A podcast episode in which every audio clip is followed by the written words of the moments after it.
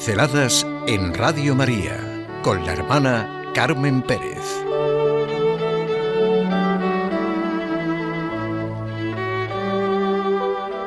La alegría de vivir, no de sobrevivir.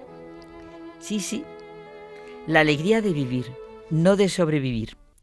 Giuseppe Lepori, abad general del Orden del Cister, lo expresa de una manera muy clara, porque habla de nuestra vida y no de nuestra supervivencia. Cristo no nos ha prometido sobrevivir, sino resucitar. Sobrevivir es demasiado poco. ¿No hacen lo mismo los publicanos y los gentiles? Nuestra fe, como él sigue diciendo, no se fundamenta en la resurrección de Lázaro, ni de la hija de Jairo, o del hijo de la vida de Naín, sino en la resurrección definitiva de Cristo, que por el bautismo se ha convertido en nuestra vida eterna.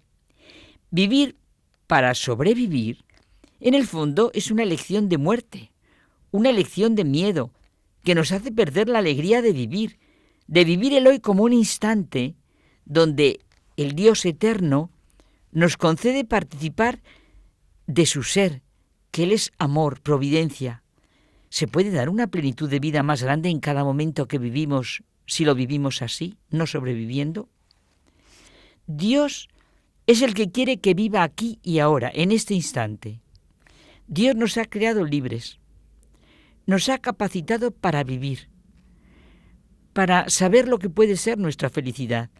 Y somos consecuencia de lo que nosotros mismos nos vamos haciendo aquí y ahora, de las posibilidades a las que nos vamos abriendo, de las dificultades que superamos, de los caminos que andamos, de los sufrimientos que aceptamos, de las bienaventuranzas que vivimos. Hay sitios, circunstancias, situaciones en las que no podríamos ser felices, porque no somos capaces de ser felices donde no hay amor, verdad, bien, faltan los valores, donde ahoga el materialismo, el utilitarismo, la ramplonería. Hemos sido creados para conocer, amar, servir a Dios y al hermano. Vivamos de la alegría del Evangelio. Dice Lepori que el hombre del siglo XXI, habiendo perdido el sentido de la vida eterna, vive para sobrevivir. Todos los programas políticos y sociales y los de las religiones a la carta proponen medidas de supervivencia.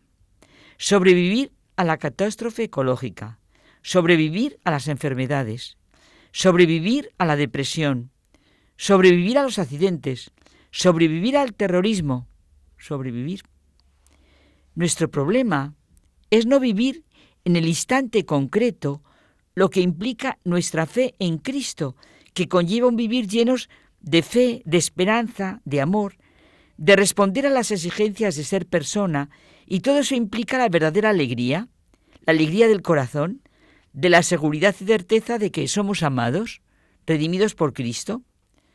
Sobrevive una persona que no ha descubierto el amor de Dios, que no sabe ver y gozar de la inmensidad de la creación, de la relación con las demás personas, no sabe ver belleza y bien en nada, no se interesa por nada.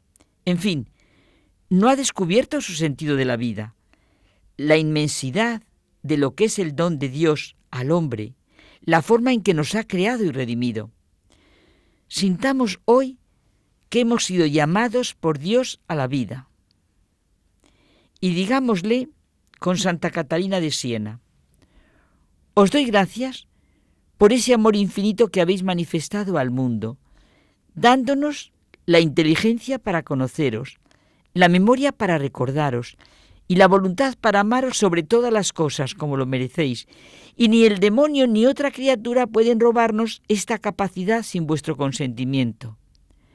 Ha sido el Creador de todo quien nos ha llamado a vivir y precisamente en las circunstancias concretas de cada uno. Nuestra vida es una llamada al don mutuo, al encuentro con los demás. Hemos de ser sensibles a la belleza de la vocación de criaturas e ir acogiendo todas las llamadas que el Señor nos va haciendo.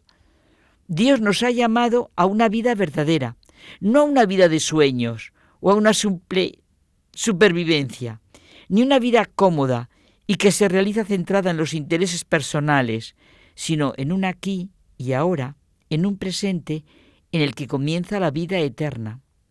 La fecundidad está en transmitir vida. Ser fecundo quiere decir eso, transmitir la vida que Cristo nos comunica. Eso es lo que hace la Iglesia y lo que se vive en ella, la transmisión de la vida a la que nos ha llamado Dios. La persona que solo vive de manera egoísta, que trabaja para ganar dinero y hace lo que sea con tal de conseguirlo, es la persona más pobre y más desgraciada que hay. El egoísmo es la mayor pobreza. Esta persona se sentiría mal al oír hablar de, de, la renuncia, del esfuerzo, de la generosidad para crecer realmente. No está en actitud de recibir nada, ni de oír nada. La vida que cada uno llevamos nos aboca a la felicidad o infelicidad. ¿No hemos sentido alguna vez que la vida de una persona es una bendición ¿Es una llamada? ¿Es como un encuentro íntimo con nosotros mismos? En el interior del hombre habita la verdad, nos dice el vital y existencialista San Agustín. Lo que realmente nos define en la vida es que estamos capacitados para oír la llamada de Dios. Somos frágiles, débiles, sí, sí, pero también sentimos nuestra capacidad para decir, como María, sí a la llamada de Dios. Hágase tu voluntad, en la tierra como en el cielo. La intervención de Dios en nuestra vida es capaz de hacer surgir los caminos más imprevisibles y sorprendentes. Esa es toda la narración de la historia de salvación, sea en el Antiguo como en el Nuevo Testamento. Toda vida, toda fecundidad, toda auténtica conducta buena surge de la respuesta a una llamada de Dios. Sintamos la alegría de vivir, no de sobrevivir, mi vida es ir caminando a través de todas las circunstancias que no son otra cosa que la llamada de Dios hacia la vida eterna.